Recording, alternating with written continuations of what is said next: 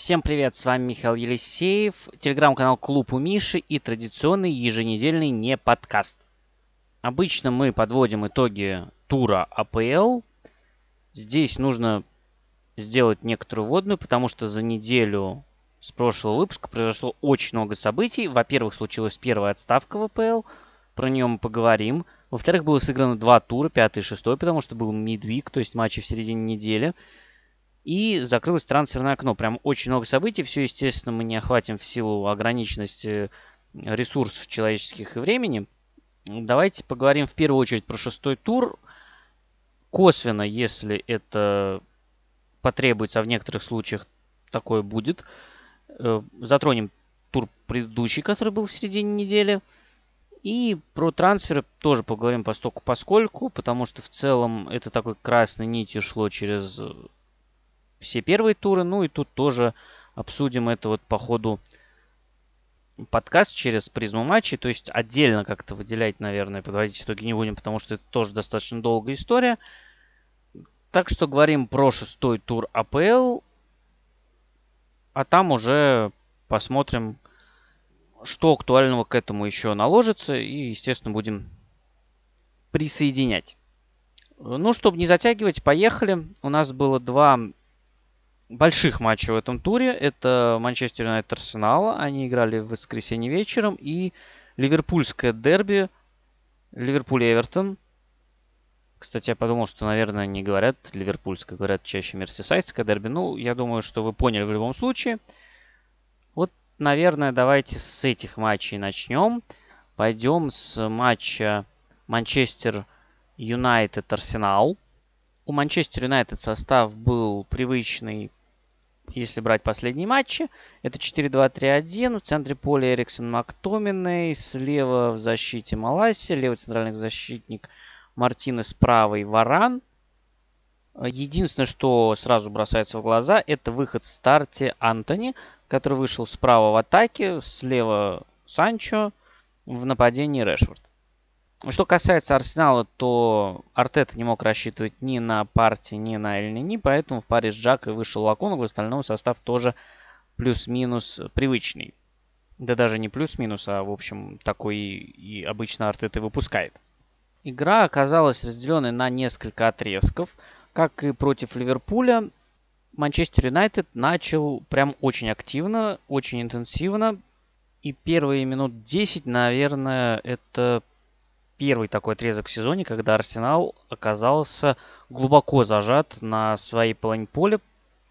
Соотношение по владению было 85 на 15. Выхода никакого Арсенала не было. Манчестер Юнайтед давил в основном э, флангами. И как раз с правого фланга пришел самый опасный момент вот этого стартового отрезка, когда бил Эриксон, но не попал. Но и слева тоже давили стабильно. И справа очень хорошо выглядел Далот, он вообще провел достаточно сильный матч. И Эриксон э, тоже выделялся на первых минутах. По постепенно это давление стало ослабевать.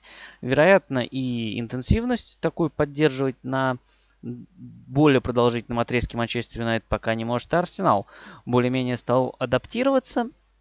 Следующий отрезок уже Арсенал смотрелся поинтереснее. Пару раз даже выручал Дехе. Но в целом этот отрезок характерен, наверное, тем, что обе команды старались прессинговать достаточно высоко. У них это не очень хорошо получалось. Какого-то большого территориального перевеса ни у кого не было. И вот финишной точкой этого отрезка стал как раз гол Манчестер Юнайтед. И он как раз родился из этого неудавшегося прессинга Арсенала. Тут надо отметить, что Арсенал забил еще гол, который отменил Вар. Там Эриксон завозился немного мячом в центре поля, его накрыл Эдегор и вывел один на один Мартинелли, но Эдегор мяч отобрал у Эриксона с нарушением правил, у него просто налетел, толкнул, ну там действительно фул был. Но это такой пример э, как раз-таки давления, которое могло привести к какому-то положительному результату. Э, что касается гола Манчестер Юнайтед, то там Вроде бы Арсенал неплохо поджал э, на правом фланге, ну, на левом фланге Манчестер Юнайтед, на своем правом фланге. Неплохо поджал игроков Манчестер Юнайтед, но Эриксон, который располагался чуть глубже, оказался вообще без давления. Лаконга был от него далековато. То есть Эриксон принял мяч, развернулся, посмотрел, отдал пас на Бруно Фернандеша, который в центре поля был вообще один. То есть оставлять двух таких игроков совсем без давления в такой ситуации, это, конечно, чревато высокими рисками, скажем так. Ну и в итоге прессинг Арсенала оказался разбит. Защитная структура тоже не очень э, в порядке была. Пришлось выбрасываться Габриэлу. Габриэл выбросился, нарушил на Фернандеш, но Фернандеш прокинул мяч дальше на Санчо. Санчо на Решфорда. Но когда Фернандеш уже прокинул на Санчо, на самом деле была ситуация 3 в 3. И когда Санчо отдал на Решфорда, там был Салиба, к нему стягивался Зинченко, и Решфорд прокинул на Энтони, который уже был совершенно один. После этого Юнайтед стал меньше прессинговать, играть глубже. И, кстати, нельзя сказать, что это прям хорошо получалось, потому что вот начало второго тайма, оно прям было явно за Арсеналом. Ну и, пожалуй, как весь отрезок э, после гола, если на стартовом отрезке там порядка 85% владения было у Манчестер Юнайтед, то тут 75% э, владения Арсенала. Манчестер Юнайтед защищается достаточно глубоко. И перед тем еще, как Арсенал сравнял счет, было несколько моментов, когда, ну, в общем, были определенные предпосылки к тому, что Арсенал забьет. Был эпизод, когда они очень удачно сыграли и Мартинес, и Маласия – но не получились удары ни у Эдегора, ни у Сака. Поэтому тут Манчестер повезло. А потом уже Сака забивал пустые ворота. Это родилось, кстати, тоже из прессинга, на этот раз из удавшегося. Мяч потерял Варан. Но там он оказался в такой ситуации, когда у него не было хороших вариантов для продвижения мяча. В итоге он мяч потерял и вот развернулась контратака, в которой центр обороны у Манчестера оказался совсем пустым, и на добивании Сака счет сравнял. Казалось бы, что если так продолжится дальше, то Арсенал, естественно, дожмет, потому что вот он последние там минут 15, получается, с начала второго тайма и 10 где-то в концовке первого под его диктовку шла игра. Но нет, игра изменилась. Манчестер Юнайтед уже играл дальше не так глубоко территориального перевеса уже такого Арсенала не было. То есть после гола владения значительно упало, было где-то в районе 55-60%. Манчестер Юнайтед уже не так сильно вжимался в свою штрафную, не так глубоко защищался, а вот э, линия обороны Арсенала, она оставалась такой же высокой. И вот тут э, кроется как раз проблема, с которой Арсенал столкнулся. У Манчестер Юнайтед стали получаться быстрые переходы в атаку, забросы за спину. Ну и с ними Арсенал, конечно, не справился. Но с другой стороны, а кто бы справился, да? Мы знаем, что Ливерпуль, команда, которая отлично действует в любой ситуации с высокой линией обороны, она тоже не справилась. Арсенал, ну понятно, это не Ливерпуль. Ну и опять же, да, достаточно свободы получили Бруну и Эриксон. И, пожалуйста, второй гол Бруну дает на Эриксона вертикальную передачу. Эриксон, э, нет, наоборот, Эриксон на Бруну. Бруну выводит Решфорда один на один. Второй, это второй гол. А третий, это уже, соответственно, Бруно дает на Эриксона. Выход 2 в 1, Эриксон катит на Решфорда. И по итогам этого матча хотелось бы проговорить сразу несколько вещей. Первое, это то, что, ну вот, Арсенал наконец-то получил топ соперника и его спустили на землю. С таким мне довелось столкнуться.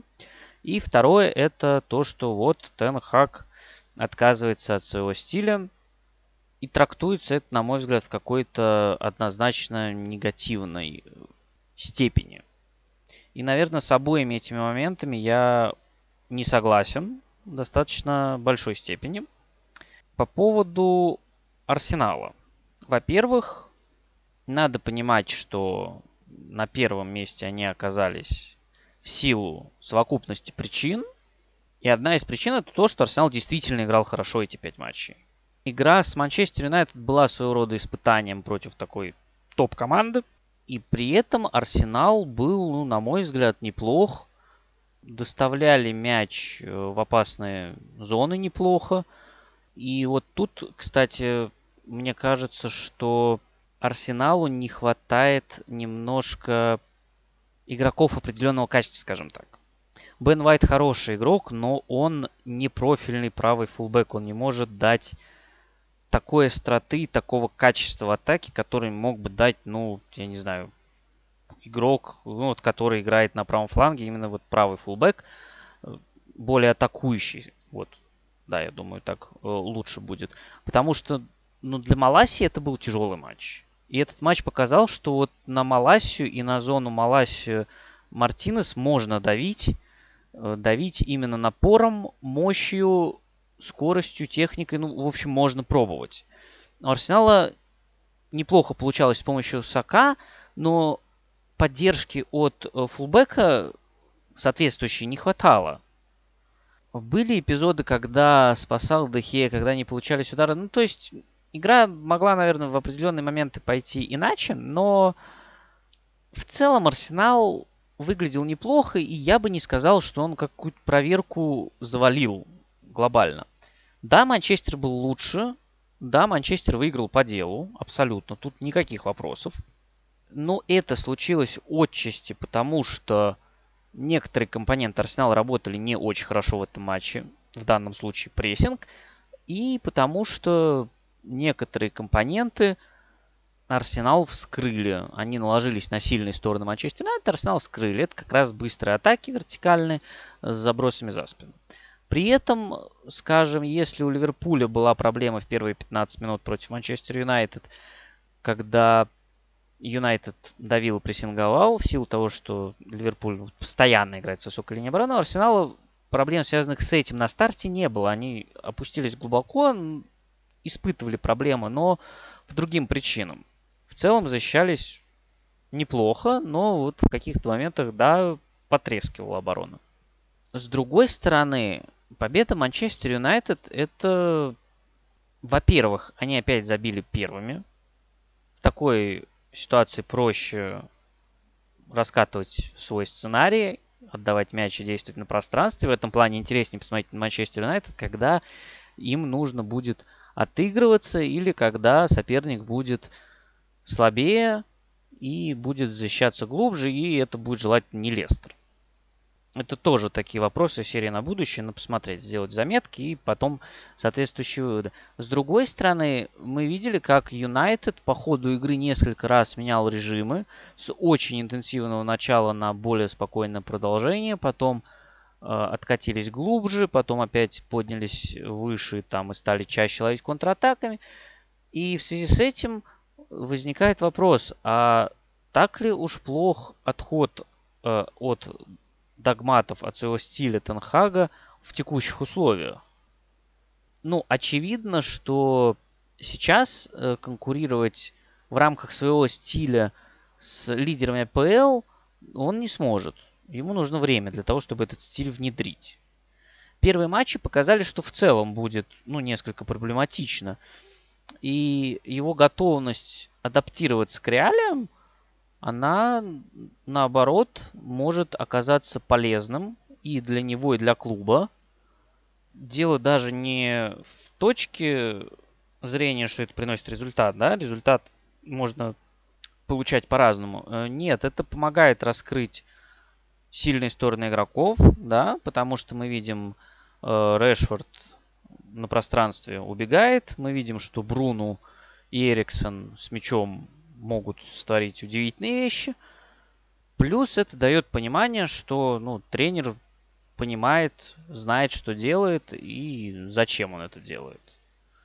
То есть не только нужно, чтобы вот все сразу сломать и адаптировать под себя, но и чтобы э, он сам должен адаптироваться к лиге.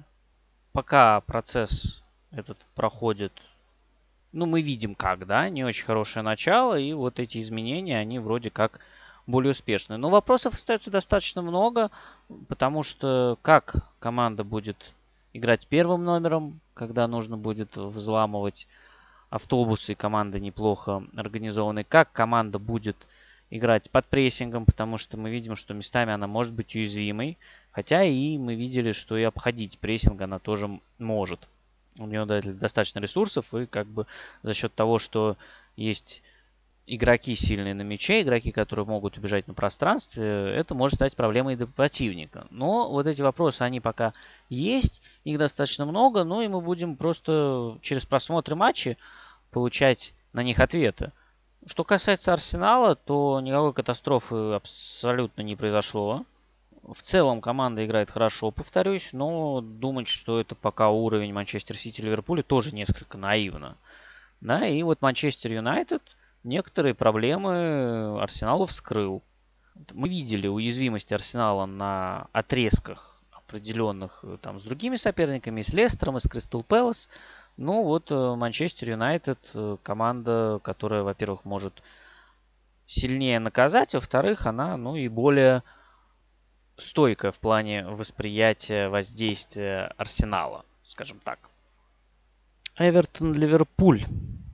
Один из двух безголевых матчей в этом туре, но оба матча, которые закончились счетом 0-0, не должны вводить в заблуждение. По своему содержанию они были достаточно интересными, насыщенными. То, что голов не было забито, это, ну, либо стечение обстоятельств, либо заслуга вратарей и проблема реализации. Тут уже зависит от матча и от ситуации. Что касается Эвертона и Ливерпуля, то э, начну с небольшого признания. Я на самом деле небольшой фанат мерсисайдского дерби. Не знаю, как-то так исторически сложилось, но, в общем, то, что я небольшой фанат, не отменяет его значимости и важности. Ну и, конечно, принципиальности. К этому матчу Ливерпуль, конечно, подходил явным фаворитом, несмотря на все свои сложности.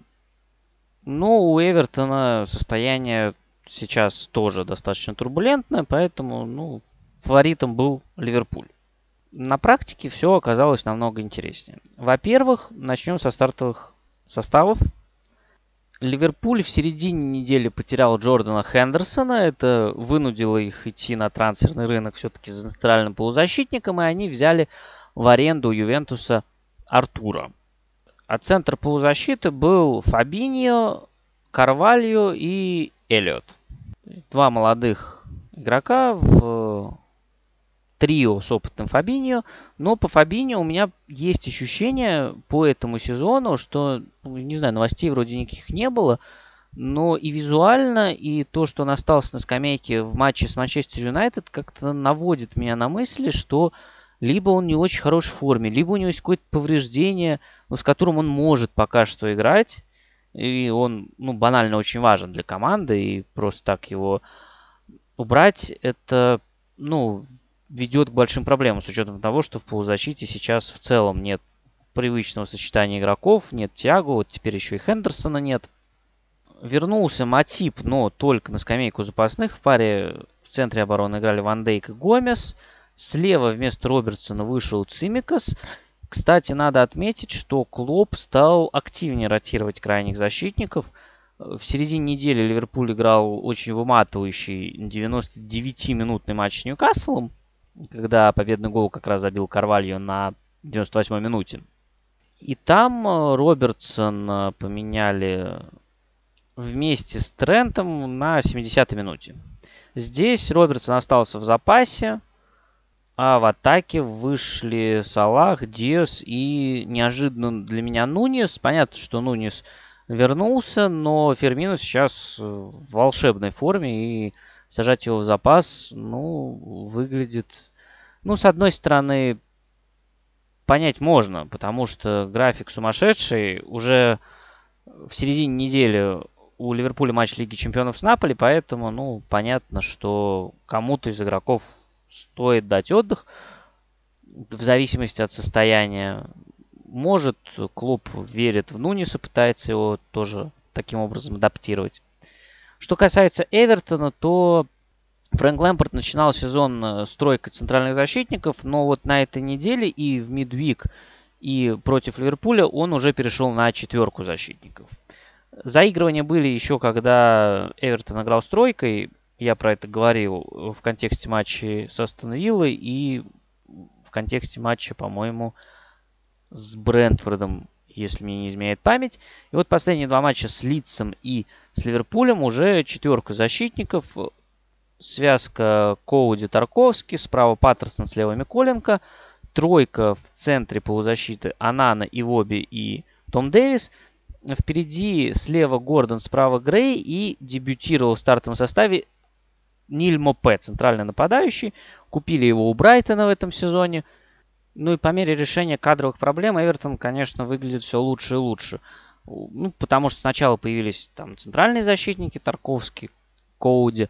Э, потом начал выходить Анана, центральный полузащитник. И вот теперь Мопе, да, потому что Калверт Льюин травмирован, и в его отсутствие выходил либо Соломон Рондон, либо Дуайт Макнил играл ложную девятку, либо Демарай Грей, и все это было, ну, немного не то. Мопе все-таки неплохой нападающий, который дает достаточно большой объем работы, хорошие движения, и в целом, ну, если бы он еще забивал, я думаю, что мог бы рассчитывать на позицию в клубе повыше.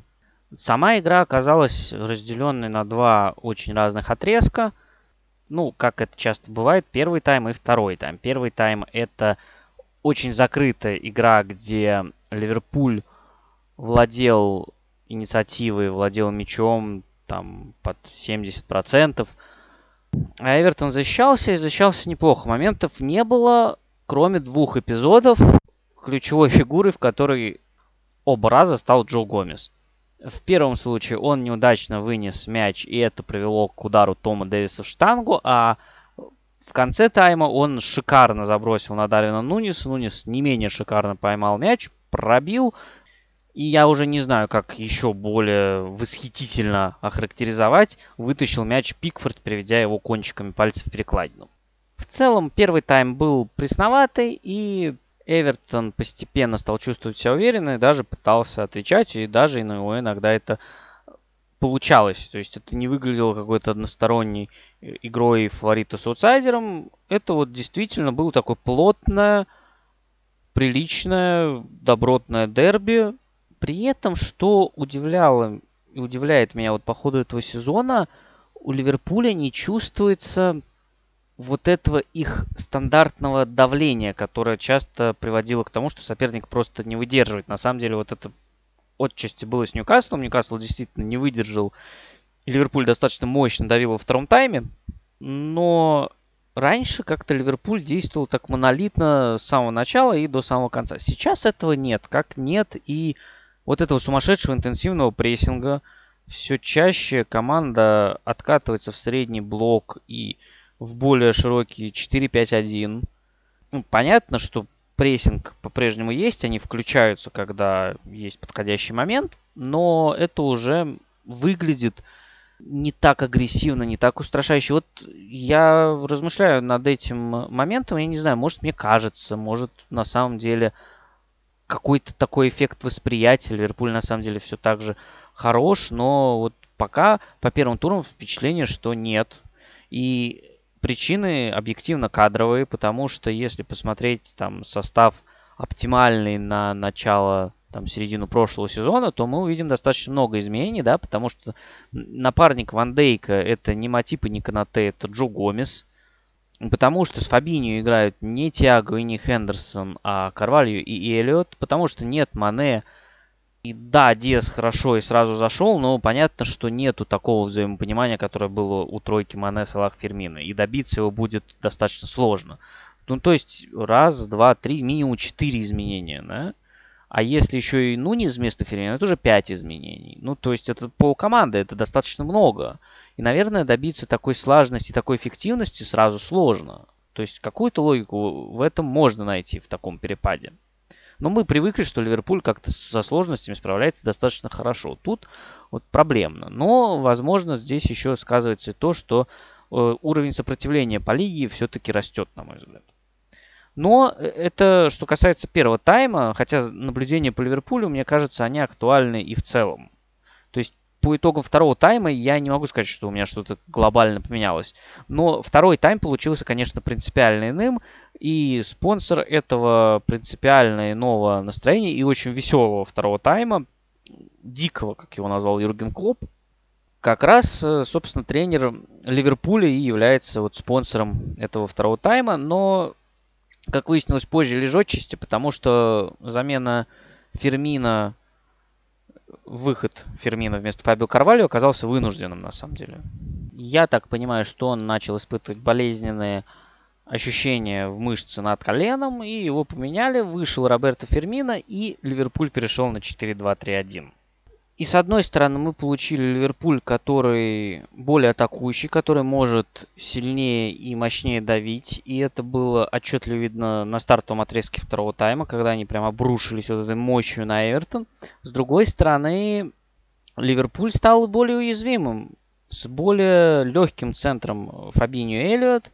И Эвертон тоже этим со временем стал пользоваться. Не сразу, но мы во втором тайме получили сумасшедший микс из давления Ливерпуля, то есть у Ливерпуля количественно шансов было больше, но качественные шансы были лучше, пожалуй, у Эвертона.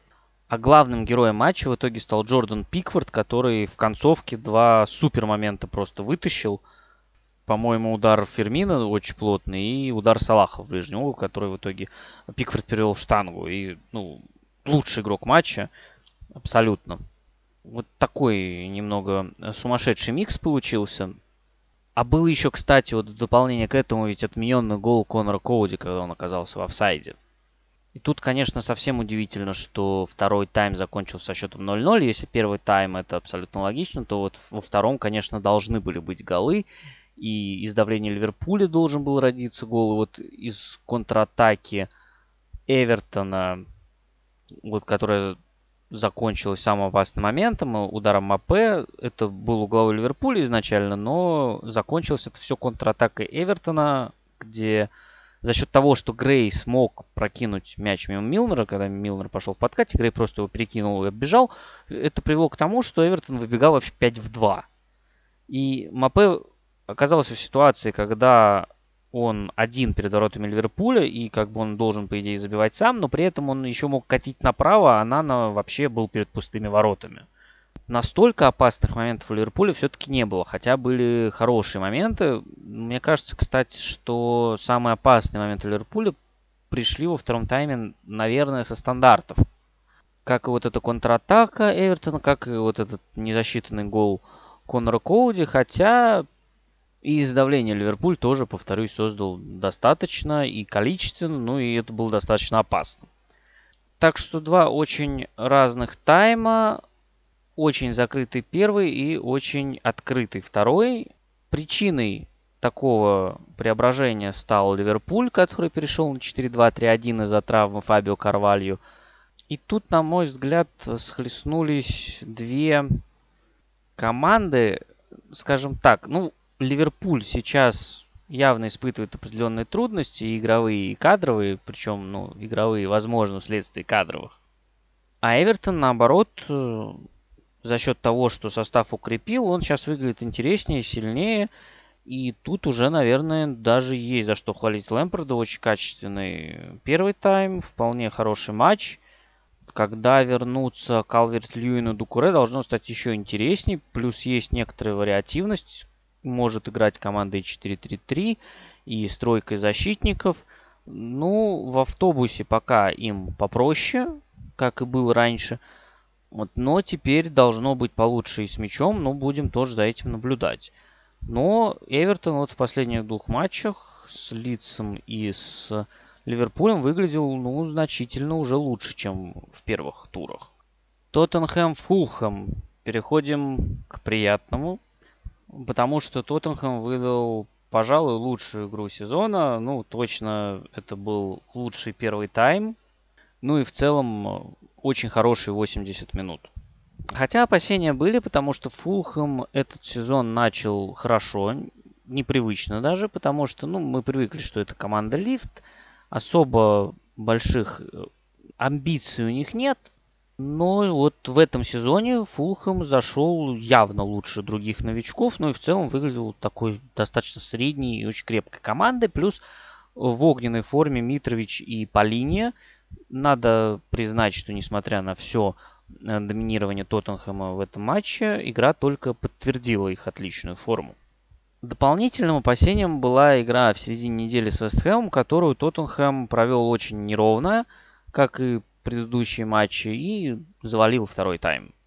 Дополнительным опасением было то, что получил удар там очень неприятный Хойберг, у него подвернулась нога, и какое-то время он там играл через боль. Даже было ощущение, что его заменят. Ну, он остался, вроде даже разбегался, закончил матч. Но ничего страшного оказалось нет. Видимо, человек совершенно стальной. И он вышел в старте на этот матч. Вышел как и Бентанкур, вернувшийся после сотрясения, как и Ромеро, который вернулся после травмы. И это стало дебютом в старте для Лангле. Соответственно, он вышел вместо Дэвиса и для Ришарлисона.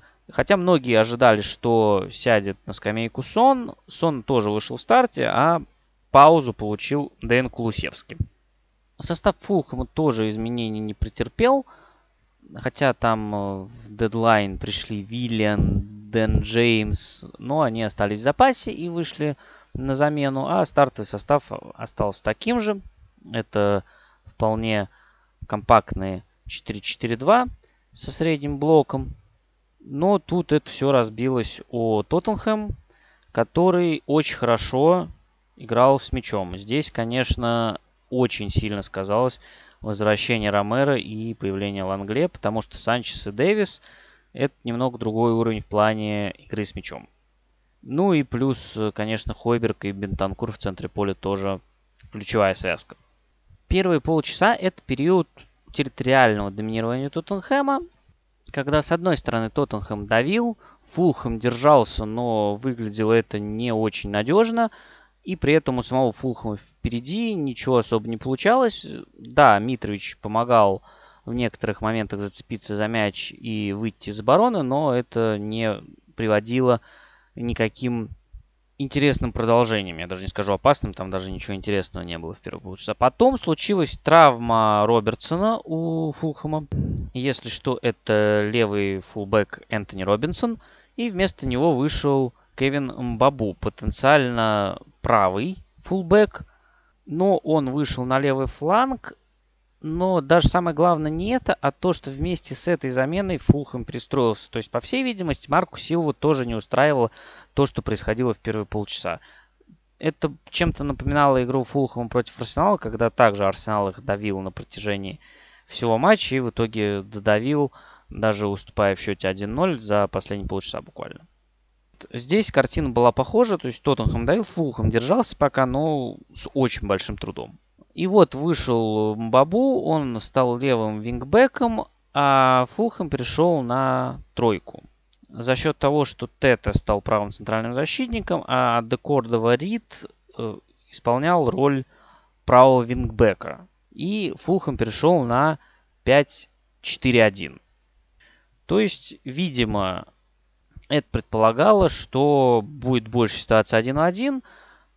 Тройка игроков Фулхэма, то есть Митрович, Перейра, Кибана сможет накрывать центральных защитников. По линии и Рид будут играть против Хойберга с Бентанкуром. Ну и понятно, что тройка центральных защитников против атакующей тройки и вингбеки против вингбеков.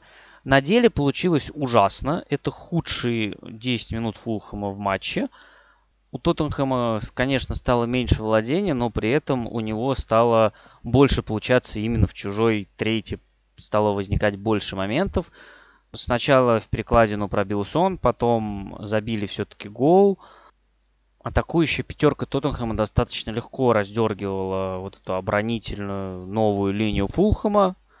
Ну, то есть это лишняя иллюстрация того, что вот просто взять и скопировать схему, этого недостаточно, чтобы вот сдержать соперника ну, какая-то слаженность у команды, конечно, должна быть, помимо всего прочего. У Фулхэма ее не было. И, в общем, на этом отрезке Тоттенхэм прям разрывал. И лучшим показателем того, что ход был неудачным, стало то, что уже в начале второго тайма Маркус Силва откатился обратно к 4-2-3-1. Второй тайм э, провел Тоттенхэм тоже уверенно. Контролировал было достаточно моментов. Забили из всего этого множество только один мяч. Но, с другой стороны, было на самом деле еще два мяча. Оба отменили из офсайда, не дали забить Сону и Ришарлисону. свои первые мячи в этом сезоне, что, конечно, обидно, потому что для Ришарлисона это был бы дебютный гол, а Сон, ну, видно, как он хочет забить, как ему вот этого не хватает, пока у него не идет. Потом он, конечно, опять будет забивать каждым ударом, и справа, и слева, но это уже немного другая история будет, это чуть-чуть попозже.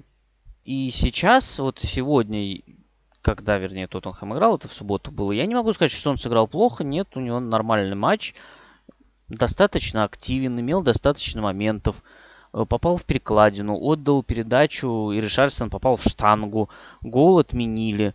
Не повезло, да, ну бывает, ничего страшного. Ну, то есть видно, что если вот в первых матчах сезона он был прям совсем не в форме, нет, сейчас он вкатывается, и, видимо, Конта понимает, что лучше ему давать вкатываться через матч, и он его даже не снимает. В этом плане приобретение Ришарлисона еще тем хорошо, что есть хотя бы теоретическая возможность на концовку снять Кейна, что вот Конт, например, в этом матче и сделал. Дэн Кулусевский вышел как раз вместо Кейна, Ришарлисон перешел в центр нападения, Кулусевский играл правее. Тоттенхэм к тому моменту вел уже 2-0, второй мяч как раз забил Кейн, игру полностью контролировал, доминировал, должен был забивать еще, но тут случилось как раз то, о чем я говорил, лишнее подтверждение, что Митрович – полнейшем порядке, просто из ничего. Он убирает в штрафной Тоттенхэма Ромеро и бьет в дальнюю 9, шикарно вводящий удар и 2-1. Концовка прошла в итоге достаточно нервно, скорее под диктовку Фулхэма, и даже были эпизоды, когда э, Фулхэм мог счет сравнять. Было пару моментов, когда там и Керни выводили на удар достаточно опасный. И сам Митрович еще разбил из-за штрафной, но с рикошетом от Ромера пришлось Льярису тащить там в перекладину. То есть, получается, прекрасный выигрышный матч, едва не свелся к ничьей. Похожая ситуация у Фулхэма, кстати, была с Арсеналом, потому что когда, если вы помните, Арсенал в итоге додавил, он на 80 какой-то там минуте забил второй гол, почти сразу после этого Фулхэм мог сравнивать. Хотя, опять же, тоже, да, хуже провел игру, но вот это показатель того, что Фулхэм, он стал крепче по сравнению с своими предыдущими визитами в АПЛ.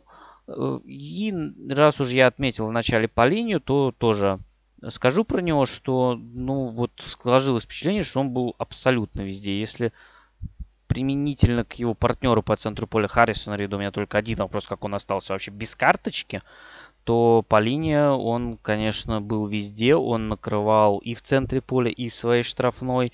И голевая атака Фулхэма началась с его отбора у своей лицевой, когда он отобрал мяч у Хойберга. Что касается Тоттенхэма, то ну, по качеству матча и по характеру игры, и по моментам это ну, должен быть разгром. И в обычной ситуации это, скорее всего, был бы разгром. Вот, например, как игра с Саутгемптоном. Это вот ну, матчи одного порядка. Ну вот тут просто так получилось, что вот в итоге такая нервная концовка и 2-1 всего. Хотя счет, ну, я повторюсь, он не отражает происходящего на поле. Это, пожалуй, лучшие 80 минут Тоттенхэма. И вот два следующих матча, они станут очень хорошим испытанием таким на прочность, потому что я вот похвалил Лангле и Ромеро за игру с мячом, а вот без мяча, конечно, нужно проверить, что Митрович вот Ромеро наказал, например. А дальше будет Марсель, который на секундочку делит первое место с ПСЖ в чате Франции. Он в среду в Лиге Чемпионов. А в следующем туре Тоттенхэм играет дома с Манчестер Сити. Это, кстати, Тоттенхэм и Манчестер Сити это две последние команды в Англии, которые еще не проигрывали. Поэтому это будет такой серьезной проверкой на прочность. Плюс это будет э, в режиме, когда у Конта нету вот этого вот недельного цикла на подготовку. Но что хотелось бы еще отметить, это выход Ришарлисона в старте. И он, конечно, классный. Он очень классный, очень мне нравится. Он э, дает напор, динамику, драйв, колоссальный объем работы. Он лидер и по отборам, и по попыткам дриблинга. Ну, не очень успешно получилось, но часто пытался. Вот. И если Кейн и Сон неприкасаемый, то выбирать, конечно, придется между Кулусевским и Ришарлисоном. И это очень сложно сделать, потому что они очень разные.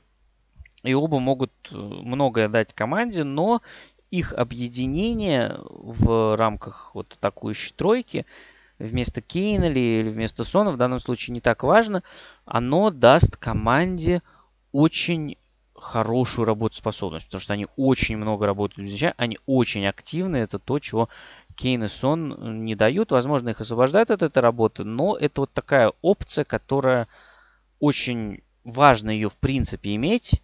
И против там Марселя или Манчестер Сити, ну, возможно, она может э, оказаться полезной.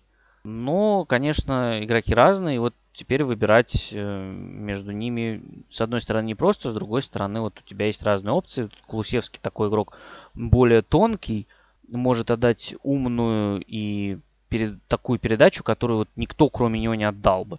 Ришарлисон это, конечно, больше про мощь, про напор, про такую агрессию в хорошем смысле этого слова. Хотел бы побольше поговорить про Тоттенхэм, но вот данный матч как-то не оставляет больше простора для рассуждений. Он получился достаточно однообразным и, конечно, прям очень контрастным по сравнению с предыдущими играми, особенно на фоне игры с Вестхэмом, которая заканчивалась прям очень нервно, напряженно, ну и хорошо, что в итоге даже в ничью закончилось в некотором роде. И вот мы посмотрели на ротацию от Конта. По сравнению с Вестхэмом он заменил сразу 5 человек, но из них, правда, вот мы знаем, что Ромеро и Бентанкур это игроки стартового состава, они просто вернулись после повреждений. Что будет дальше, ну, наблюдаем. А, ну единственное, что еще добавлю, это то, что у Фулхэма вышли в концовке Дэн Джеймс и Виллиан. Ну, как в концовке на последние полчаса какого-то весомого вклада в игру они внести не смогли, но это неплохая тоже опция для Марку Силвы.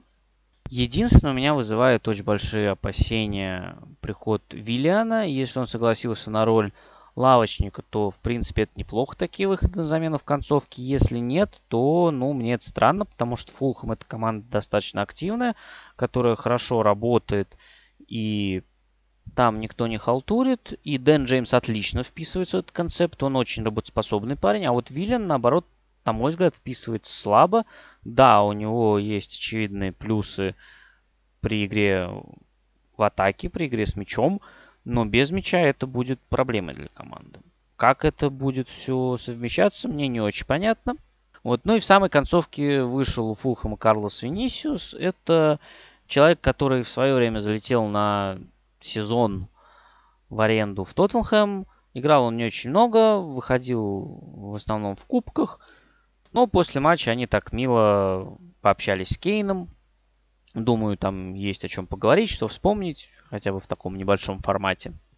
Но я думаю, что он тоже будет немного времени получать в Фулхэме, потому что, конечно, когда есть Александр Митрович, и когда Александр Митрович в такой форме, то тут ты ничего не сделаешь. Он однозначно номер один, и я бы даже сказал, что сейчас он один из лучших нападающих АПЛ. Ну, вообще, Фулхэм сильно зависим от Митровича и по линии, потому что сейчас они в отличной форме. Они, ну, то есть по линии он просто везде и покрывает огромные объемы, и у него все получается. То же самое можно сказать про Митровича. Он хорош и в завершении, и преодолении прессинга помогает, здорово цепляется за мяч, там обыгрывает соперников. Когда произойдет у них в игре определенный спад, а этого нельзя исключать, то, конечно, у Фулхэма начнутся очень большие проблемы, потому что какой-то даже не то, чтобы равноценной замены, понятно, что равноценной замены нет, какого-то дополнительного варианта у них нет. Вот это два главных человека, без которых, или в случае спада формы которых у Фулхэма начнутся очень большие проблемы. Челси-Вестхэм очень незрелищный матч, в котором было достаточно много интересных тактических моментов. Начать стоит со стартовых составов, и вот тут мы обратимся к Медвику как раз применительно к Вестхэму, потому что и против Тоттенхэма, и против Челси стартовый состав Мойса, казалось бы, говорил нам о том, что Вестхэм играет по схеме 4-2-3-1. Но на практике это было совсем не так. В случае с Тоттенхэмом Аарон Крессел, а в случае с Челси Эмерсон играли не левого фулбека, а левого центрального защитника. А Пабло Форнальс был как раз левым вингбеком. На мяче Вестхэм перестраивался на четверку, но без мяча это были откровенные 5-2-3. В матче против Тоттенхэма Бен Рахма, а в матче против Челси Пакета, которого Вестхэм купил у Леона за рекордную сумму, он, соответственно, смещался без мяча налево. Боуэн был правее, ну Мичел Антонио был впереди. А в центре поля, понятно, Райс и Соучек. Челси тоже удивил. В запасе остались Жоржиньо, Хаверц и Маунт. В старте вышли Стерлинг и Пулишич в нападении, а в полузащите Лофтус Чик, Ковачич и Галахер. Э, Галахер вернулся в стартовый состав после двух провальных матчей с Лидсом и с Лестером, но получил уже совершенно другую роль. Он играл не в паре центральных полузащитников, э, вовлеченные в розыгрыш мяча, он располагался метров на 10-15 выше. Как правило, разыгрывающим опорником был Лофтус Чик, и хотя в прошлом сезоне мы видели, что это тоже была не самая удачная затея, и приводила она к не очень хорошим последствиям, но, возможно, в тройке полузащитников с Ковачичем, который может э, на дриблинге протащить мяч, и просто за счет того, что полузащитников больше, там и Галахер может помочь, и Ковачич, э, видимо, за счет вот как раз плотности предполагалось, что будет как-то получше. В итоге пришло это все к тому, что первый тайм был прямо-таки закрытым. Челси пытался освободить зоны за счет того, что Пульшич и Стерлинг стягивались чуть вглубь и освобождали пространство для рывков. В принципе, понятная идея, чтобы как раз-таки для Галлахера это хорошо подходит. Но Вестхэм достаточно хорошо оборонялся. Это привело к тому, что вообще первый удар в матче мы видели на 27-й минуте. Ну, то есть с одной стороны, Челси много владел мячом, давил, и Вестхэм вообще не переходил в контратаки. С другой стороны, Челси сам ничего создать не мог, поэтому мне кажется, что первая половина, она больше проходила по сценарию Вестхэма. Второй тайм начался с более активного старта в исполнении Вестхэма как раз. Стали чаще выходить в контратаки и забили даже первыми за счет голоса стандартов. Надо признать, что на стандартах игра Челси в этом сезоне вызывает прям очень большие вопросы, потому что и Тоттенхэм им забивал со стандартов, и в середине недели Саутгемптон забил, подбор оставили там совершенно, и тут тоже и подбор оставили, это привело к угловому, с которого как раз забили в штрафной. Не очень хорошо сыграли, Вестхэм счет открыл. Тут надо отметить еще пару эпизодов, которые случились такие... Ну, во-первых, случилась тычка Антонио с Джеймсом. Э, Антонио свалил у Джеймса достаточно жестко. Ну, он парень крупный, он может просто завалить соперника, даже такого крепыша, как Джеймса. Ну да, мы не скажем, что Джеймс какой-то очень легкий противник. Нет, э, Антонио завалил, а Джеймс отмахнулся от него ногой. И если помните, в свое время Сона за меньше, в общем-то, удалили за отмашку в адрес Рюдигера, но Антонио падать не стал, он пошел разбираться, они потолкались и получили по желтой карточке. А потом, когда Антонио пытался убежать в контратаке, он просто схватил и опрокинул тягу силу. По-моему, это тоже вполне тянуло на желтую карточку, но вот судья как-то вообще этот эпизод проигнорировал. К судейству мы еще вернемся, но уже в конце и в другой ситуации. Дальше стоит поговорить про замены Тухеля, потому что они очень сильно повлияли на ход матча. Сначала, незадолго до гола, ушли Галахер и Пульшич, вышли Броя и Маунт. А потом, уже минут через 10, э, вышли Чилуэлл и Хаверц. Ну и в самой концовке вышел Жоржиньо при счете 1-1 где-то за там, минут 10 до конца. Поговорим про первые четыре замены. Это Броя, Маунт, Хаверц и Чилуэлл. Потому что они в итоге оказали ключевое влияние на э, результат, ну и самое главное на ход матча. В последние минут 20-30 Челси получил возможность для рывков за спину в последнюю линию. И это стало проблемой для Вестхэма несмотря на то, что защищались они достаточно глубоко, у Челси проходили такие забросы. В частности, например, Броя выбежал достаточно опасно. Зума так расставил руки, типа он все контролирует. На самом деле Броид как раз он не контролировал, тот просто проскочил, ногу просунул, и там хорошо, что попал Фабианский. Но, в общем, такими рывками за спину защитником э, Челси напрягал постоянно Вестхэм. Вестхэм какое-то время держался, и держался достаточно тяжело, потому что давление Челси усиливалось, и вот именно давление на защитную линию усиливалось. И в итоге не выдержал Вестхэм, это выглядело абсолютно логично, хотя вроде бы вроде бы просто защитники ошиблись, но нет, не просто. Э, тягу силу забросил опять же за спину. Вот как раз игроки Вестхэма ошиблись в верховой борьбе и Чилвелл просунул между ног Фабьянский. И, кстати, оба гола, они пришли как-то вот с использованием, скажем так, левого фланга, левого полуфланга. Потому что э, первый гол забил Чилу как раз-таки подключением э, слева. А второй гол просто пришел с левого фланга. Там мне не очень понятно, чем занимался Деклан Райс, потому что пока Владимир Цоуфл там разрывался между двумя игроками Челси, он стоял и наблюдал за всем этим действием. В итоге Чоу пострелил на Хаверца, и Хаверц отклеился от Акбонны, который вроде тоже вышел, чтобы э, надежности добавить, но у него не получилось. И Челси забил. Но надо признать, что концовка вышла сумбурной, и хотя Челси в целом вот по финальному отрезку выглядел лучше, вот если брать последние минут 20-30, то именно в конце выиграть и забить победный гол Челси повезло.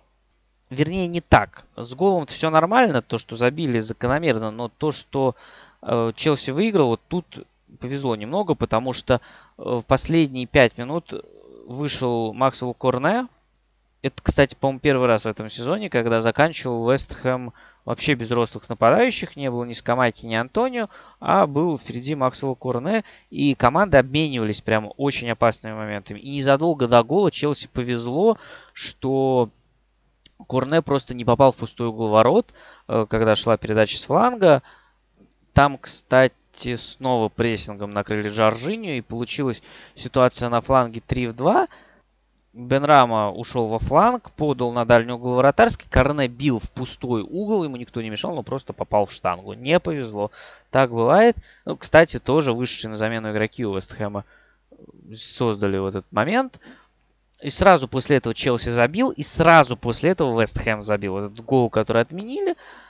Джеймс неудачно скинул мяч в свою штрафную. Боуэн пошел до конца, врезался в Минди, Корне забил в пустые ворота, гол отменили. На мой взгляд, отменили его правильно, потому что потому что Боуэн пошел до конца и сыграл у вратаря. Но официальное заявление было от э, коллеги арбитров английской, что гол отменили ошибочно.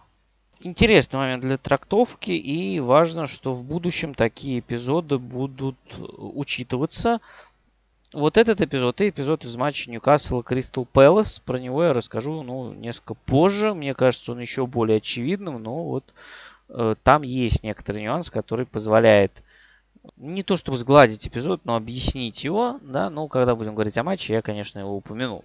Но если говорить про матч, подводить итоги, то мы увидели, как Тухель ротирует состав, как он пытается учесть сильные стороны своих игроков, с одной стороны. С другой стороны, мы увидели адаптацию Дэвида Мойса, очень закрытый первый тайм, более активный второй тайм, адаптации Тухеля и усиление игр после замен и такую очень веселую, бодрую, сумасшедшую концовку, в которой чуть больше повезло Челси. Пока Челси не выглядит э, стабильно и монолитно, но видно движение команды. Видно, что состав в конце трансферного окна в итоге удалось укрепить достаточно серьезно. То есть, ну, если уже на скамейке есть Маунт, Хаверц, Чилвелл, Жоржиньо, то, ну, наверное, все не так плохо. А еще не было Дениса Закарии, да, который пришел тоже в конце трансферного окна. И, то есть, центр поля вообще у Челси выглядит достаточно комплектованным. А, ну и я совсем не сказал, а ведь в старте начал э, матч Уэсли Фафана. Да, новичок э, Челси, которого купили за большие деньги у Лестера. 70, по-моему, миллионов фунтов все-таки. Там бонусы какие-то возможны, но это уже позже узнаем. Так что теперь у Челси появляются некоторые опции. Галахер, Лофтус Чик и Броя пока еще кажутся для Челси несколько сыроватыми, но уже видно, как они могут тоже там, помогать, приносить пользу, даже если вот в случае Брои выходить буквально на полчаса. И вот этими своими рывками создавать постоянное давление, это, конечно, очень, ну, может оказаться полезным в некоторых случаях, чтобы усилить давление. Ну вот, например, как вот с Вестхэмом получилось. Что касается Вестхэма, ну, не должно начало сезона не очень удачно смущать. Я думаю, что и Дэвиду Мойсу уже должно быть поменьше опасений, потому что матчи с Тоттенхэмом и Челси команда выдала очень приличными. Зацепила очки с Тоттенхэмом, могла рассчитывать на очки с Челси, но вот чуть-чуть вот не повезло получается. Манчестер Сити теряет очки с Астон Виллой. Давайте начнем со стартовых составов. У Манчестер Сити классический 4-3-3. Диаш, Стоунс в центре обороны. В полузащите Родри, Гюндаган, Де. В атаке Холланд, Фоден и Бернарду. У Астон Виллы снова узкий 4-3-3, но с другим наполнением на этот раз. Э, в полузащите Камара, Луис, МакГин. А с Уоткинсом играли Рэмзи и Бейли. То есть ни Каутиню, ни Буэнди не вышли. Несмотря на итоговый счет, игра для описания достаточно простая и однозначная. Ну, эту игру Манчестер Сити должен был забирать уверенно, с крупным счетом и, в общем-то, все для этого подходящее сделал. Очень хорошо описал эту игру Пеп Гвардиола, который сказал, что нам не хватило точности финальной трети и в элементах, которые Манчестер Сити обычно делает легко, особенно не хватило точности в первом тайме. В частности, Гвардиол упоминал кроссы. Проходил Сити Виллу без особых проблем. Прессинг тоже работал на уровне. Надо дать должное Астон Вилле. Она старалась совсем уж не прижиматься и не выносить мяч. То есть, когда мяч к ним попадал, они старались его подержать и ну, быстро достаточно перейти в атаку с помощью Бейли и Рэмзи, но это не получалось. В конце первого тайма был отрезок достаточно значительный после 20 минуты, когда Сити до конца тайма не нанес ни одного удара, но это такой тоже момент отчасти обманчивый, потому что Сити хорошо доставлял мяч в опасные зоны, ну просто вот не хватало последнего действия. Вот то, о чем говорил Пеп – не хватало точности в некоторых элементах, которые, ну, у Сити часто получаются. И был, например, очень хороший пас э, Канцелу на Холланда, когда Холланд бежал за спиной защитником Астон Вилла, но чуть сильно Канцелу отдал, и Мартинес в итоге его забрал уже буквально на линии штрафной. Поэтому, когда в начале второго тайма Сити забил, ну, никаким сюрпризом это, в общем-то, не стало. Тем более забили э, Холланд с передачи Дебрюина. Ну а как еще, да? Лучший бомбардир с передачи лучшего ассистента. У Холланда, между прочим, уже 10 э, мячей. А прошло на секундочку только 6 туров. То есть такими темпами он вообще все рекорды в этом сезоне уже побьет. Ну, по голам за один сезон, естественно. Ну и во втором тайме уже было побольше шансов. То есть сначала Астон Вилла получил возможность отыграться. Родри потерял мяч в центре поля. Его обокрал Рэмзи. И это привело к опасной атаке 2 в 1. Уоткинс э, вывел Рэмзи 1 на 1, но Рэмзи жестко достаточно принял мяч, а на это уже среагировал Эдерсон и также, как и Мартинес в первом тайме, не позволил нанести удар, просто забрал его. Вышел и забрал. В остальном Сити продолжал доминировать, и при счете 1-0, вот кроме вот этого эпизода, который я сейчас описал, было достаточно моментов, чтобы забить второй. Де Брюйне пробил в перекладину со штрафного. Хорошо обыгрался в другом эпизоде с Холландом, и на этот раз уже Холланд вводил на удар Де Брюйна, просто не хватило немного точности. Ну, то есть все шло к тому, что Сити там забьет второй, может быть третий. Это игра, ну, типичная игра, в которой Сити громит своего соперника ну, уверенно выигрывает. А потом случилось то, что привело к голу Астон Виллы. Родри поборолся в центре поля с Дугласом Луисом, но подбор остался за Астон Виллой. Так получилось, что у них в этой ситуации в центре поля образовалось численное преимущество 3 в 2. По-моему, Морес там оказался далековато, и в итоге Рэмзи подхватил мяч, протащил его, особенно без помех прострелил, и Леон Бейли шикарным ударом в противоход сравнял счет. Как сказал Гвардиола, опять же, после матча, единственный эпизод, когда мы недостаточно хорошо защищались, и вот, пожалуйста, 1-1.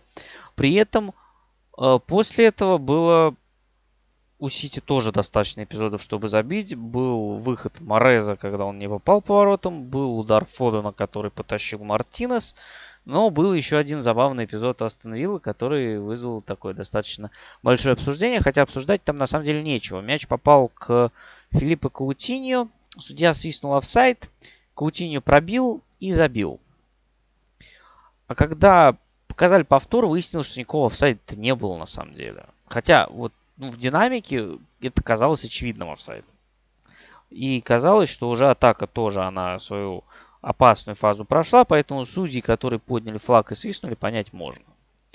Э, с другой стороны, когда судья свистнул, то игроки Сити бросили играть. Морес не побежал накрывать Каутиньо, Эдерсон не прыгал, но удар Каутиньо получился, конечно, шикарный. То есть тут еще вопрос, получился бы он, если бы э, продолжали играть все как будто бы игра шла и пробил бы также Каутини. С другой стороны, если да, то... Ну, этого мы не узнаем уже. Это такое додумывание, э, угадывание того, что могло было бы быть. Вот, но этого не случилось. Тут, конечно, свисток очень сильно повлиял. И сказать, что это результативная ошибка судьи просто нельзя. Это неправильно. То есть тут ничья не должна вводить какие-то заблуждения. Матчи против ну, Кристал Пэлас, не знаю, сложно сказать, против Ньюкасла. Ну, в какой-то степени Кристал Пэлас, он какие-то вопросы оставлял. Были какие-то отрезки, когда Манчестер Сити игру не контролировал, или казалось, что он не контролирует, но здесь такого не было. Вероятно, это ничья даст некий карт-бланш Стивену Джерарду, но я продолжаю считать, что начал сезон он слабо. И в следующем туре у них игра с Лестером. Я думаю, что эта игра будет с точки зрения зрелищности одна из наименее интересных, но с точки зрения перспектив обоих тренеров э, очень важная. Я думаю, что и по поводу Джерда сейчас есть вопросы, и по поводу Роджерса тоже. У Лестера сейчас все достаточно плачевно.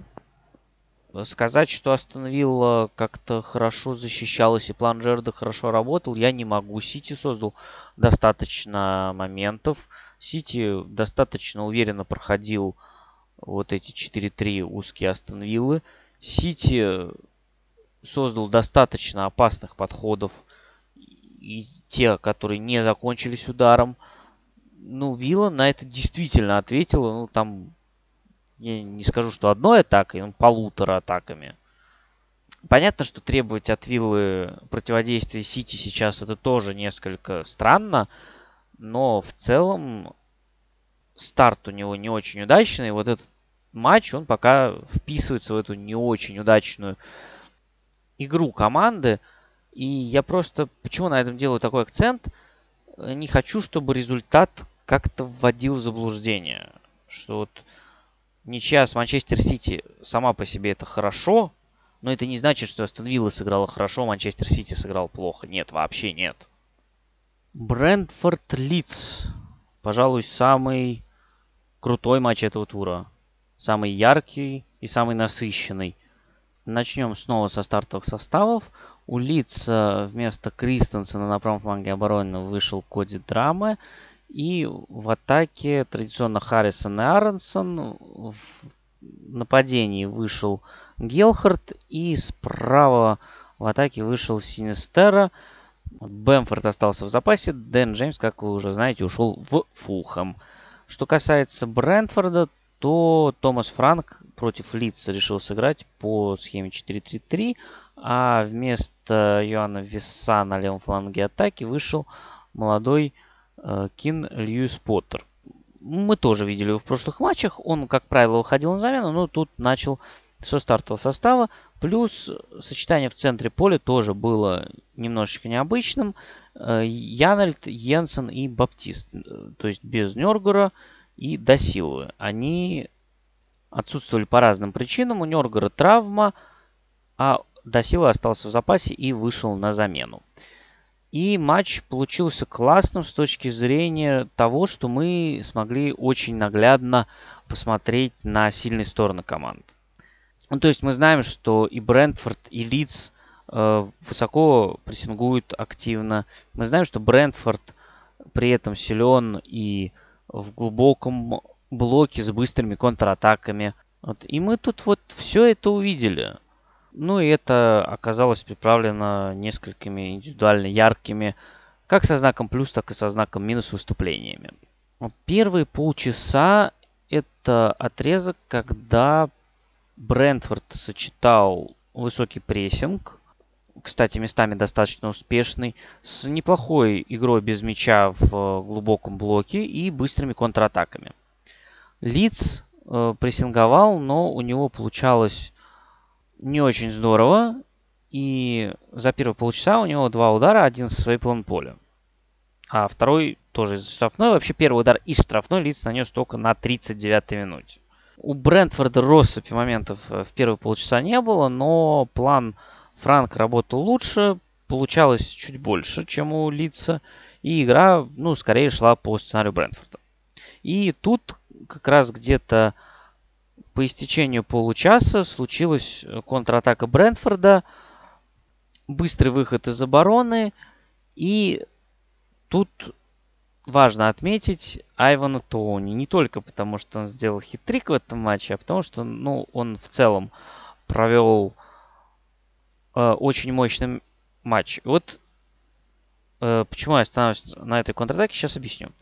Выход из обороны, заброс на Айван Тони. Он стягивает на себя Льярента, опережает Адамса и легким движением проталкивает мяч дальше. И Брентфорд в итоге выходит в атаку 3 в 2. Атака заканчивается ударом э, Льюиса Поттера, его накрывают, мяч уходит в итоге в аут, и после этого аута команда зарабатывает пенальти, который, ну, Тоуни реализует как раз. В конце тайма Тоуни забил еще и со штрафного прямым ударом, и вроде бы угол вратарский Илана Милье, но удар получился настолько точный и мощный, что даже как-то, я не знаю, ну, Милье уже дернулся просто в другую сторону, поэтому поймали на противоходе его. Лиц смог уйти на перерыв, проигрывая в один мяч, забил Синестера, и, ну, гол пришел из аута, но я бы обратил внимание на то, как сыграл Синестера. Он очень классно убрал Рико Хенри, который выдернулся, чтобы закрыть зону Бена Ми, который ушел играть как раз вот этот мяч, выброшенный из аута. Ну, кстати, от головы Ми он к Синестере попал. Э, и вот Синестера перекидывает Хенри и очень классно бьет в угол. Это второй гол Синестера в АПЛ. Первый он забил в середине недели ворота Эвертона – и это тоже был удар из-за штрафной. Тоже точно в угол. И, в принципе, наверное, этот гол можно в некоторой степени назвать вратарским. Но тут я бы отметил качество удара. То есть товарищ прямо по углам кладет очень хорошо. Надо посмотреть дальше, насколько это будет стабильно. Потому что если да, то это прям, прям мощное оружие у лица тогда будет. Первый тайм такой достаточно плотный, в котором Брентфорд, на мой взгляд, выглядел несколько лучше, э, потому что вот сильные стороны лица в такой игре они не очень работали, а сильные стороны Брентфорда они работали, причем очень по-разному. И высокий прессинг, и забросы за спину, и ограничивать лиц получалось неплохо. И вот минимальное преимущество Брентфорда ну, выглядело логичным, потому что, в принципе, там было создано не так много, чтобы уходить с э, каким-то более крупным счетом. И вот 2-1 казалось вполне закономерным. А второй тайм, э, это получилось уже какое-то сумасшествие. В перерыве вместо Харрисона вышел Патрик Бэмфорд. И команды, по-моему, за первые 15 минут второго тайма создали едва ли не больше моментов, чем за весь первый тайм. Выходил один на один Бэмфорд, выходил один на один Льюис Поттер. И этот э, выход тоже начался с того, что борьбу за мяч выиграл Айван Тоуни. Вообще, надо сказать, что как раз именно объемом борьбы Айван Тоуни впечатлил.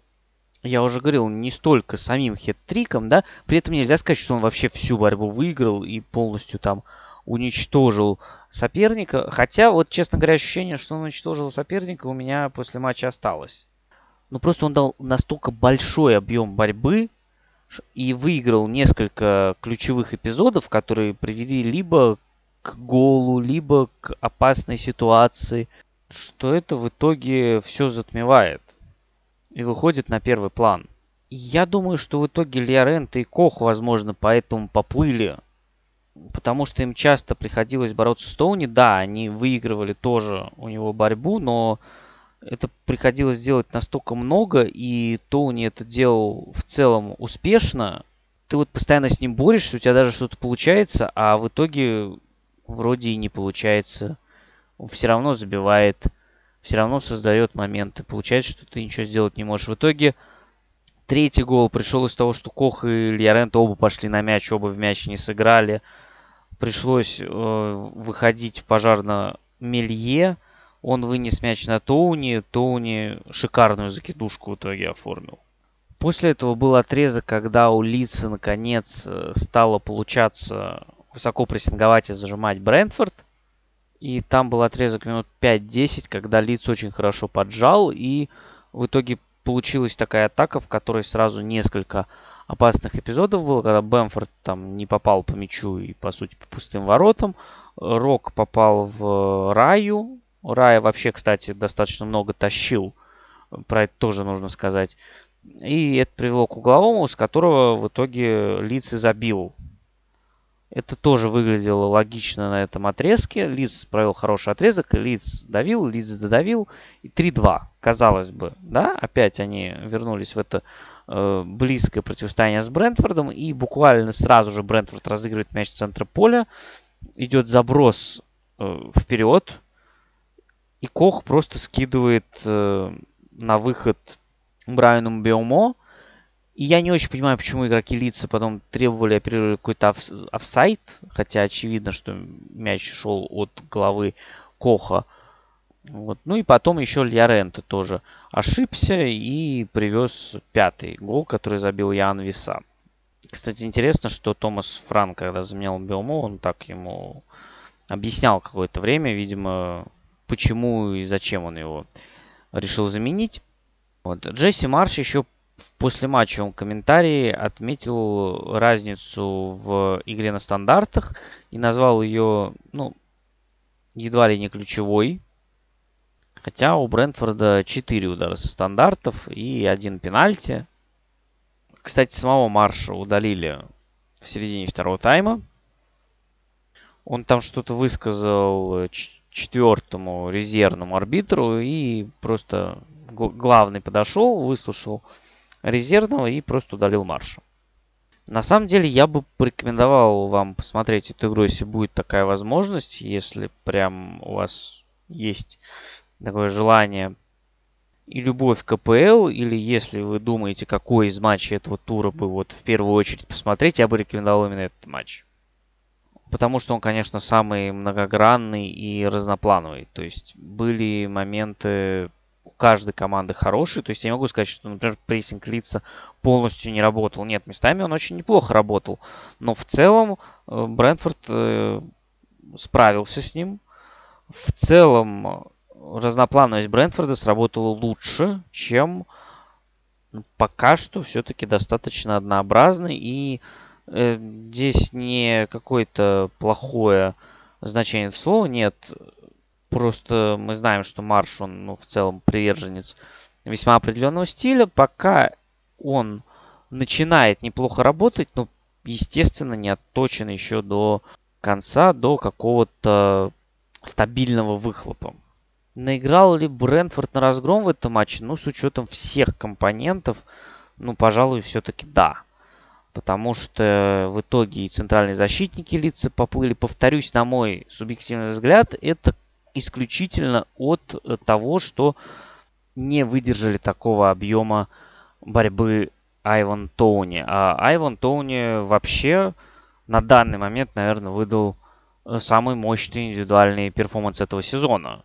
Ну и я сказал про разноплановость Брентфорда в этом матче, который, но, пожалуй, главный компонент, который сработал, помимо прекрасного Айвана Тоуни, это быстрый переход из обороны в атаку. Брайтон-Лестер. Еще один матч, в котором было забито 7 мячей. Грэм Поттер по сравнению с прошлыми матчами решил вернуться к схеме стройка центральных защитников. Э, в запас отправился Первисо Ступиньян. Не то чтобы он плохо провел прошлые матчи. Я бы даже сказал, что очень даже неплохо. Но у него удивительная особенность. Пока вырисовывается, что его как-то примагничивает вот к ключевым моментам. Ну, то есть хороший матч выдавал неделю назад против Лица. В итоге чуть не организовал гол в свои ворота. Против Фулхэма обрезался, после чего случился автогол Данка, а потом через минуту заработал пенальти в чужой штрафной. Ну, то есть, в целом впечатление приятное, но вот это вот э, его нахождение в постоянном э, эпицентре событий ключевых, оно, конечно, интересно выглядит.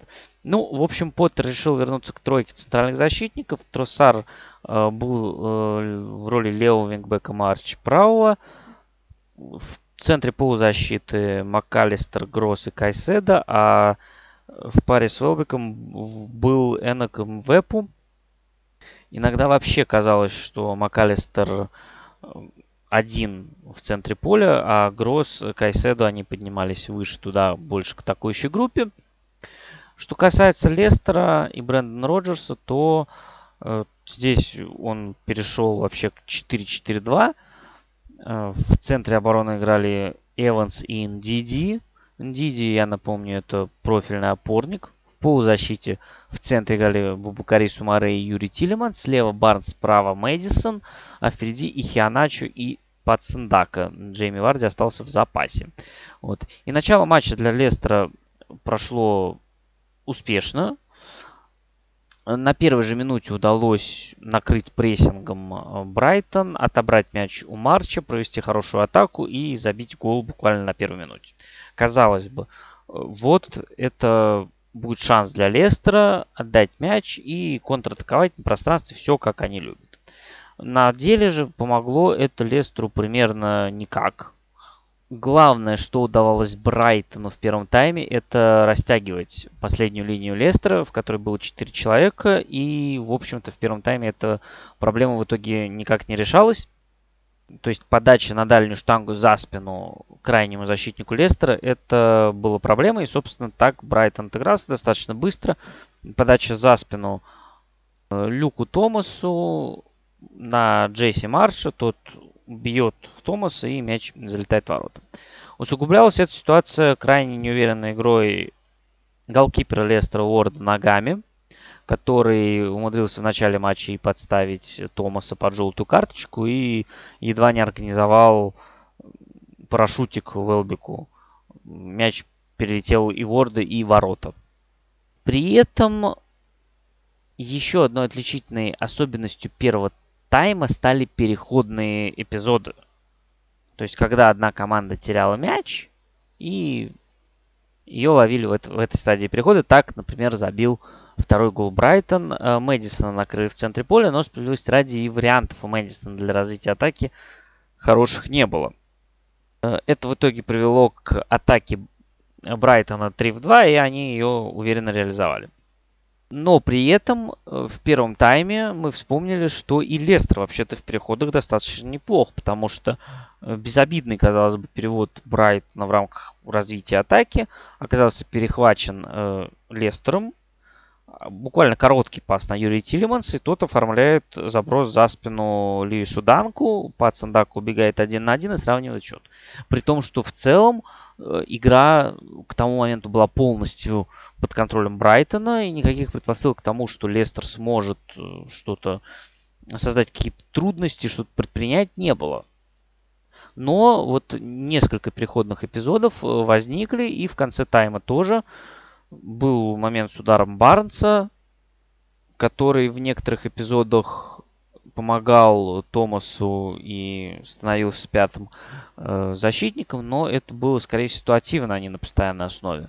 Вот. И в концовке тайма у Лестера было вот тоже пару таких эпизодов, но в целом, конечно, весь тайм прошел под э, таким преимуществом Брайтона. не сказать, что прям колоссальным, но достаточно ощутимым. Но Лестру было чем отвечать, э, хотя бы изредка, вот этими переходными моментами. Но, видимо, Роджерса этот расклад не устроил. Он не стал обманываться счетом, за что, конечно, ему уважение, но э, это привело, наверное, не к тем немножечко последствиям, которым он ожидал. Э, начнем с того, что, собственно, сделал Роджерс. Он вместо Барнса выпустил Тимоти Кастаня на позицию левого вингбека. То есть Лестер перешел на 5-3-2. При этом в центре обороны были Диди, Эванс и Томас. Один профильный центральный защитник из трех. При этом э, Диди, ну, если проводить аналогии с Амарти, который не основной опорник в Лестере и уже довольно давно переучен на центрального защитника, Диди все-таки чаще играет в опорной зоне. И по факту это привело к еще большему доминированию Брайтона, потому что линия обороны вообще полностью развалилась. Это напомнило проблему Фулхэма в матче с Тоттенхэмом, когда они перешли на тройку центральных защитников. В итоге стало хуже, чем было, хотя и было-то не очень хорошо. Да, но в итоге вот несогласованность в действиях обороны привела к тому, что Брайтон, который так достаточно мощно давил, стал еще проще вскрывать это. И основной стал как раз зона правого центрального защитника Диди или правого вингбека. Последовательно оттуда пришел сначала момент эм, ВПУ, который бил с острого угла, потом уже гол Тросара. Закончил разгром э, Лестера Алексис МакАлистер, который забил пенальти и шикарный гол со штрафного. Надо отметить, что в начале второго тайма у МакАлистера отобрали шикарный мяч. Брайтон получил право на штрафной, была подача с фланга – Игроки Лестера выбили мяч, и МакАлистер за штрафной просто пушку зарядил в девятку. А потом выяснилось, что при подаче с фланга, когда игроки Лестера выносили мяч, игроки Брайтона были в офсайде, и там пытались сыграть в мяч, но не попали, и в итоге редкий достаточно случай, когда судью звали к монитору посмотреть на предмет офсайда. Ну, то есть на предмет того, принимал ли активное участие в фазе атаки игрок. Это вообще Лестеру никак не спасло. Это лишило нас очень красивого гола. А задумка Роджерса, пожалуй, не сработала вообще никак. Во втором тайме Брайтон был еще опаснее, Лестер мог еще меньше возможностей для вот этих переходных эпизодов практически не осталось. Если в первом тайме соотношение по ударам 11-4, при том, что соотношение по явным моментам 1-2 в пользу Лестера, то после перерыва соотношение даже по ударам 12-2, то есть разрыв стал еще больше, а по явным моментам 3-0 в пользу Брайтона. Ну и поражение от Фулхэма в середине недели Брайтон немножечко притормозило, но все равно они остаются в топ-4 прямо за Манчестер Сити и Тоттенхэмом. И смотреть, конечно, за командой Грэма Поттера очень приятно. В прошлом сезоне Брайтон тоже начал удачно и шел высоко, но там это не коррелировало с игрой. Там Брайтон начал с точки зрения игры не очень удачно, но результаты были. А сейчас игра и результаты друг другу соответствуют. И это круто. Что касается Лестера, то, конечно, как-то очень печально становится. Какая-то безнадега есть от просмотра матчей команды Брэндона Роджерса. вроде сам Роджерс пытается что-то придумать, какие-то перестановки сделать, но ничего не получается. И вот это, видимо, такое впечатление и создает. С другой стороны, если посмотреть на календарь Лестера вот в первых шести матчах, то это, конечно, достаточно жестоко. То есть у них Брентфорд, Брайтон, Саутгемптон были Арсенал, Челси и Манчестер Юнайтед. И это, конечно, не может оправдать то, что Лестер выглядел на этом отрезке совсем плохо, но это может как-то быть неким смягчающим фактором, может быть. Посмотрим, что будет э, через неделю, когда Лестер будет играть со Астон Это уже более реальный шанс зацепиться за очки. Если и там все будет так плохо, то, ну, конечно, перспективы Лестера и, в первую очередь, Роджерса будут, ну, несколько туманными. Хотя мне бы этого не хотелось. Мне кажется, Роджерс в Лестере проделал большую и хорошую работу, которую немножечко смазал прошлый сезон в силу травм и ковида. И не очень удачное управление, когда они подошли к ситуации, что не могут никого купить, по сути, вот этим летом. Купили только Виктора Фаса. Ну, посмотрим, как дальше будет развиваться ситуация. Сейчас, потому как складывается, конечно, отставка Роджерса удивлять не будет. Ньюкасл Кристал Пэлас. Еще один безголевой матч. И еще один матч, который на самом деле получился интереснее, чем может показаться из счета. Ну, собственно, если брать самый такой примитивный подход, команды на двоих нанесли 42 удара и создали 5 явных голевых моментов. Ньюкасл к матчу подходил после изматывающего и драматичного матча с Ливерпулем в середине недели, который они проиграли.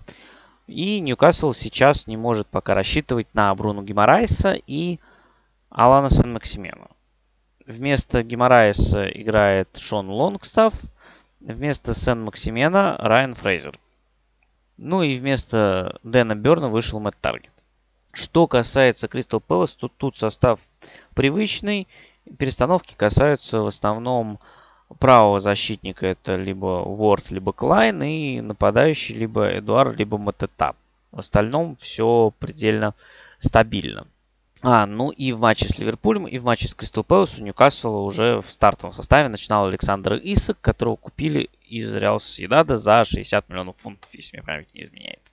И впечатление от игры очень странное. С одной стороны, Кристал Пэлас неплохо защищался и здорово Ньюкасл ограничил. С другой стороны, тут важно добавить буквально два слова, он здорово ограничил Ньюкасл с игры. Игра проходила такими очень разными неравномерными отрезками. Например, первые полчаса Ньюкасл нанес всего три удара, а за последние 15 минут первого тайма еще 11. Кристал Пэлас, как правило, начинал длинными передачами, не позволяя Ньюкаслу накрыть прессингом высоко. При этом, если удавалось зацепиться за мяч, ну, в тех случаях, когда удавалось зацепиться за мяч, Кристал Пэлас мяч старался контролировать. И при этом Кристал Пэлас неплохо защищался. То есть у Ньюкасла возникали проблемы, когда они доходили до финальной трети. То есть дальше уже проникнуть в штрафную было достаточно сложно. При этом и Кристал Пэлас тоже ничего опасного не создавал. Единственный эпизод за первые полчаса это вот обрез Андерсона, который привел к выходу Исака к забегу с центра поля 1 на 1, который Исак не реализовал. А вот дальше включились стандарты. Это удивительный матч, который вот показал, насколько стандарты это могут быть отдельной игрой в игре. Потому что у Ньюкасла, по идее, 23 удара за матч. При этом 16 из них как раз стандартов. Вот из пяти явных моментов, все пять создал Ньюкасл, только один э, с игры. И это вот этот самый э, момент с выходом Исака. То есть он не возник из какой-то атаки Ньюкасла. Он не был связан с тем, что Ньюкасл хорошо разыгрывал и смог преодолеть оборону Кристал Пэлас. Нет, Кристал Пэлас смог ограничить Ньюкасл – в плане, повторюсь, создания моментов с игры. Но на стандартах Ньюкасл разорвал. Причем очень по-разному. Это и в преимуществе с воздуха сказывалось. Фабиан Шер выделялся в этом плане. Хотя и Ботман помогал.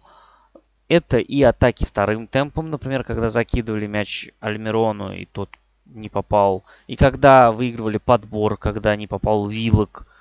И на самом деле вот эти пять явных моментов, они не совсем как бы отражают тоже суть, потому что вот эти пять явных моментов, это момент Уиллока, момент Альмирона, э, момент Исака и Шера. Вот э, эти моменты во втором тайме. Ну и еще момент Исака в первом тайме. На самом деле в концовке первого тайма был эпизод, в котором ну, Кристал Пэлас повезло просто не пропустить. То есть э, удар первый, например, отбил, по-моему, Гуайта, потом э, из пустых ворот уже добивание выносил там э, Дукуре, и второе добивание заблокировали. Ну, то есть это прям супер опасный момент. При этом сам Кристал Пэлас вообще-то тоже 7 ударов из 19 нанес стандартов. То есть команда 23 удара из 42 на двоих нанесли со стандартов. Это больше половины. То есть удивительное совершенно влияние. И поэтому получается, что с одной стороны нельзя сказать, что Ньюкасл выдал прям однозначно хороший матч, а Кристал Пэлас плохо защищался. Но с другой стороны, мы можем с абсолютной уверенностью сказать, что Ньюкасл наиграл на крупную победу. То есть у нас получилась игра, в которой самые интересные моменты проходи, произошли со стандартных положений, а с игры ну, вообще практически ничего интересного не было. Ну вот действительно, кроме того забега Александра Исака, пожалуй. И с одной стороны можно похвалить стойкость Кристал Пэлас в части того, как они действовали с игры, с другой стороны, такое доминирование Ньюкасла на стандартах, оно, конечно, шокирует и даже в некоторой степени пугает. Хотя, с другой стороны, э, мы вспоминаем, что Кристал Пэлас, если мне все-таки память не изменяет, по-моему, это одна из самых проблемных команд на стандартах прошлого сезона. И тогда пазл немножечко, конечно, складывается, но все равно вот, 16 ну, ударов, 4 явных момента, ну, это какая-то сумасшедшая картина надо попробовать посмотреть. А по XG какое соотношение? Я думаю, что там почти все у Ньюкасла э, XG э, создано как раз-таки с угловых и штрафных. А с другой стороны, я и от Crystal Palace в атаке ожидал несколько большего за счет быстрых атак и техничных ребят. Но тоже не получилось. Хотя в концовке был интересный эпизод уже после выхода Отсона Эдуара, когда вытащил Ник Поп. И, конечно, если бы Кристал Пэлас этот матч выиграл, это было бы, ну, прям очень, очень забавно в некотором роде. А, Вулверхэмптон, Саутгемптон. Матч для меня особенно интересный. Я писал в своем телеграм-канале, почему. Для меня по итогам трансферного окна это два из трех наиболее интересных проекта. Третий это Лиц, ну, это связано с тем, как команды провели свою трансферную кампанию. Саутгемптон, я уже упоминал про это, основательно закупил молодых игроков.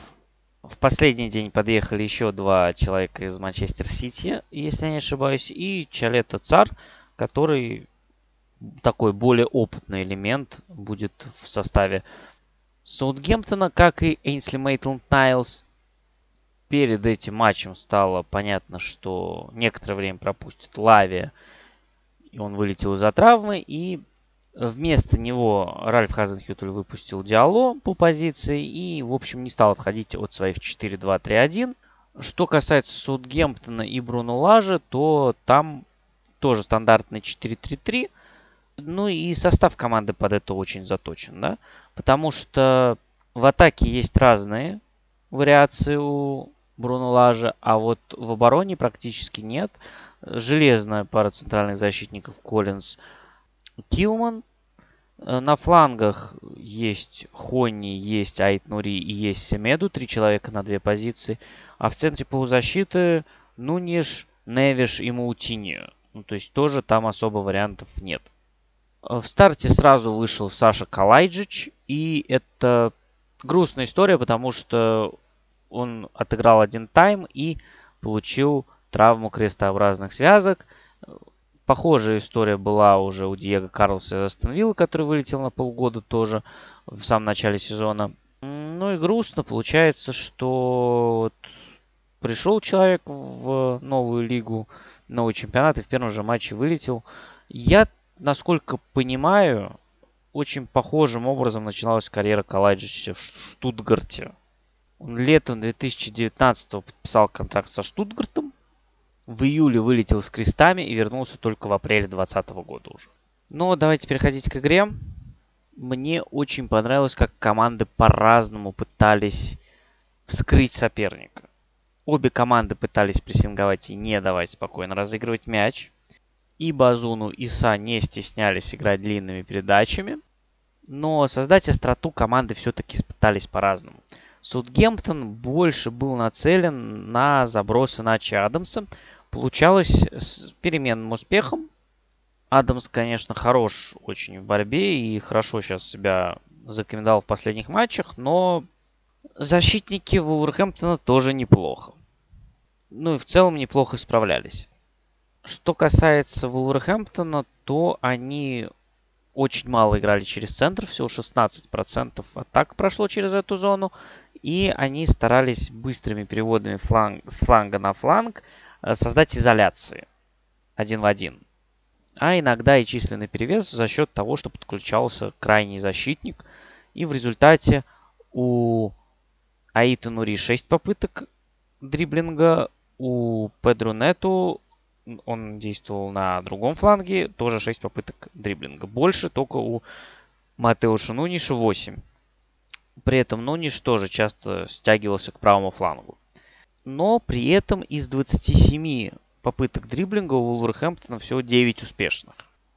То есть тоже нельзя сказать, что это полностью сработало. То есть в целом команды друг друга неплохо ограничивали в первом тайме. Но в конце тайма случился перехват у Вулверхэмптона, быстрая атака – Э, в финальной стадии, который Нуниш очень здорово убежал от Диало. И в финальной стадии получилась атака в 3 в 2 и передача на дальнюю угол вратарской, на Паденса и ну, шикарное исполнение, честно говоря. Так мягко подсек мяч. Это прям очень круто было.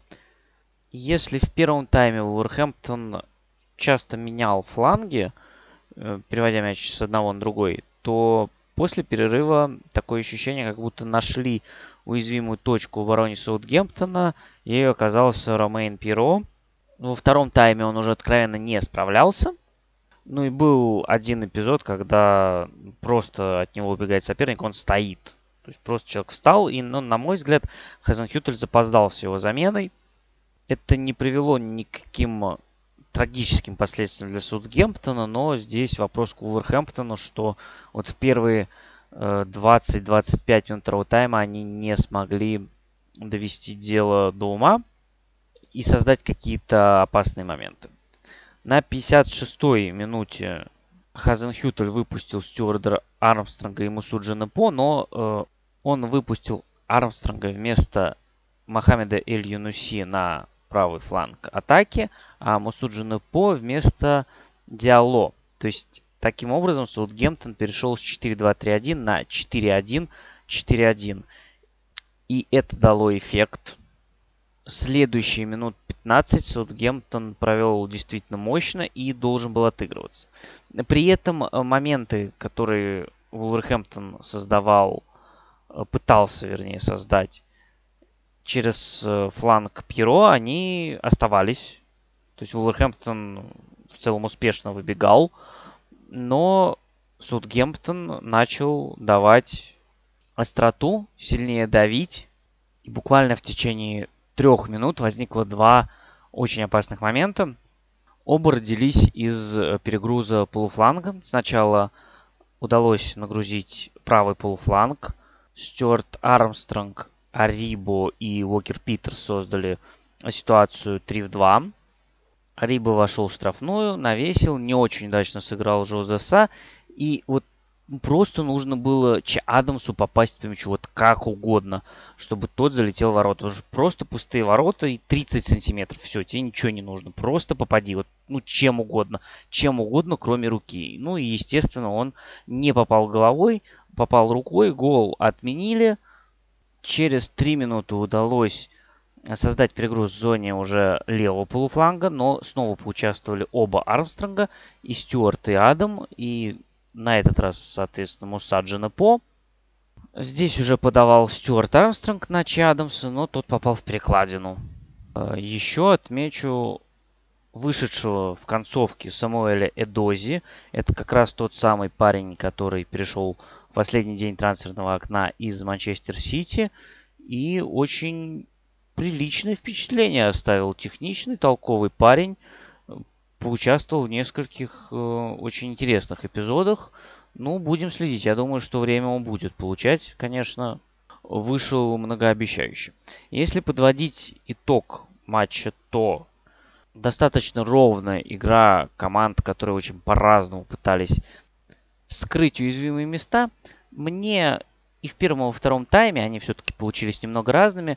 Чуть больше понравился Вулверхэмптон, хотя ему не хватало иногда довести до опасного момента. Но сама идея, сами подходы мне показались более интересными. Моменты Саутгемптона, пожалуй, были острее. И, наверное, команда вполне могла рассчитывать на ничью. Но вот Чадамсу в заключительной стадии не повезло. В целом моментов было немного и у тех, и у других ворот. Но вот Вулверхэмптон своим воспользовался, а Саутгемптон своими нет. Ноттингем Форест Бормут. Игра двух явных аутсайдеров. А у Бормута после 0-9 от Ливерпуля еще и уволили Скотта Паркера. Но уволили не из-за 0-9 Ливерпулю, как можно было бы подумать, и не за трех поражений подряд от Ливерпуля, Манчестер Сити и Арсенала, а, видимо, из-за риторики Скотта Паркера, из-за разногласий с руководством, потому что все ли это Паркер говорил о том, что состав стал слабее, нужно бы его усилить. Иначе вот эти поражения типа 0-9, они будут продолжаться в том же стиле. Руководству такое давление не понравилось. В заявлении Бормута говорится, что нужно придерживаться стратегии устойчивого развития. Также мы должны проявлять веру и уважение друг к другу. Так что к отставке привели не результаты, а именно внутренние разногласия, скажем так. Ну и если Бормут на трансферном рынке особо не торопился делать каких-то громких покупок, да и не громких, в общем-то, тоже, то Ноттингем Форест, наоборот, торопился делать и громкие, и не громкие. Брал все, что только можно брать. Э, не знаю, сколько там в итоге трансферов у них точно 20 есть, может быть, даже больше. Ну и постепенно все эти новички подходят к основе. Уже в матче с Бормутом э, вышли Ренан Лоди, Шейх Куэте, Гипс Уайт, ну и Ноттингем Форест остался со схемой 3-4-2-1, а Бормут э, с четверкой защитников, хотя Скотт Паркер, кстати, говорил, что он не хотел бы играть с четверкой, а надеялся бы на то, что команда сможет играть надежнее. Но его сменщик Гэри О'Нил решил все-таки продолжить э, четверкой, 4-2-3-1. Ну и противостояние Стива Кука против Бормута тоже нельзя не отметить, потому что Стива Кука мы помним по Бормуту, конечно. И э, все годы, которые Бормут был в УПЛ, он был со Стивом Куком. Сейчас Стив Кук по другую сторону баррикад в Ноттингем Форест. Ну и эта игра, несмотря на 5 мячей, не была такой уж зрелищной. Хотя зрелищных элементов в ней хватало. Ну, и особенно, конечно, голы, они шедевральные получились. Ноттингем достаточно уверенно начал игру, забрал себе мяч. В первые 10 минут владение было э, за 70%. Другое дело, что из этого владения ничего создать особо не получалось. У Бормута в принципе ничего особо не получалось. Постепенно ситуация стала выравниваться и по владению, и территориально. У Бормута стали получаться контратаки, не хватало последнего действия, последний пас прямо очень сильно хромал. Вообще за первый тайм на двоих команды нанесли всего три незаблокированных удара из пределов штрафной и один из них э, с пенальти, который, справедливости ради, стал следствием заблокированного удара. Сказать, что Ноттингем наиграл на 2-0 в первом тайме достаточно сложно, но на помощь пришли стандарты. Первый гол был забит с углового, второй с пенальти. При том, что когда забивал Куэте, игра уже скорее выровнялась даже в целом. Ну и казалось, что вот по такой игре, с таким характером, э, когда за первый тайм Борман нанес один заблокированный удар, ну, два мяча это не отыгрывается совершенно. Ну, то есть как, за счет чего, что должно случиться? Ну, сначала Гэри О'Нил сделал замену. Вместо Джордана Зимуры вышел Райан Фредерикс. Райан Фредерикс профильный правый защитник, поэтому сначала ну, возник вопрос по позиции все-таки или нет. Оказалось, что нет. Райан Фредерикс ушел на свой любимый правый фланг. И более того, Бормут перешел на схему стройка центральных защитников. Смит стал правым центральным защитником. Рядом с ним играли Келли и Мэффом. А левым вимбеком стал Тавернье. Бормут перешел на 3-4-2-1, которые дублировали схему Ноттингем Форест. И на стартовом отрезке второго тайма уже Бормут забрал себе мяч. Тоже где-то под 70%, как Ноттингем в первом тайме.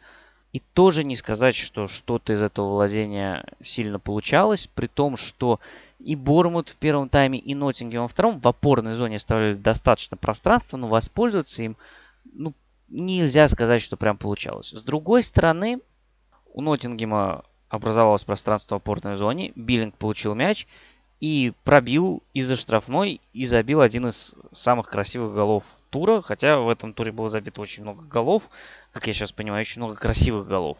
Но гол Биллинга хороший, посмотрите, не пожалеете. То есть каких-то явных предпосылок не было, но вот дальние удары 2-1. Ну, примерно как и Ноттингем, да, явных предпосылок не было, угловой 1-0. Вот здесь то же самое. Игра продолжилась в том же ключе, и тут Бормуту помог стандарт. Угловой Келли на дальней штанге 1 скидывает в центр штрафной, а там Саланки бьет через себя и сравнивает счет.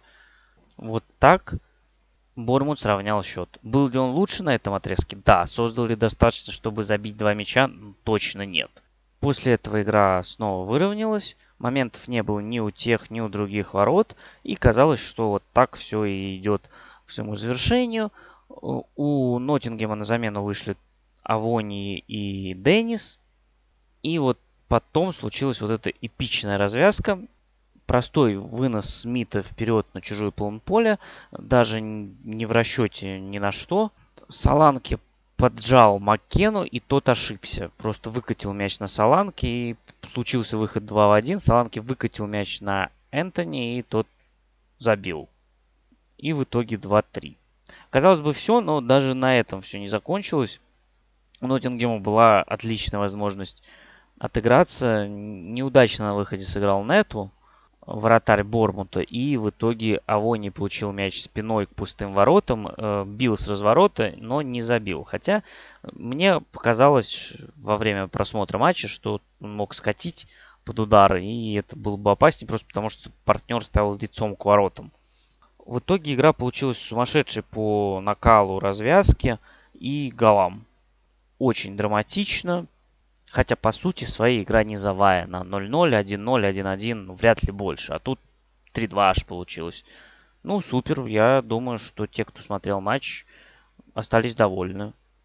Именно с точки зрения эмоциональной и драматической составляющей. Бормут продолжает набирать очки, но при этом статус его пока не меняется. Он все равно один из аутсайдеров АПЛ. Что касается Ноттингема, очень интересно посмотреть, как команда заиграет, когда новички, все вот эти многочисленные, будут внедрены в команду. Я надеюсь, что все-таки команда будет как-то немного прогрессировать, но пока тоже выглядит однозначно одним из аутсайдеров и кандидатом за борьбу на выживание. Это были итоги шестого тура АПЛ. Он получился очень классным, очень насыщенным, очень ярким. Спасибо всем, кто слушал меня. Вы можете слушать на тех площадках, на которых вам удобнее. Подписывайтесь. Лайки остаются на ваше усмотрение. Обратная связь горячо приветствуется в любом формате, будь то комментарии, чат телеграм-канала, личные сообщения, как вам удобнее. Спасибо, что слушали. Ссылка на телеграм-канал в описании. Всем удачи! Хорошей недели. Всем мира. Пока.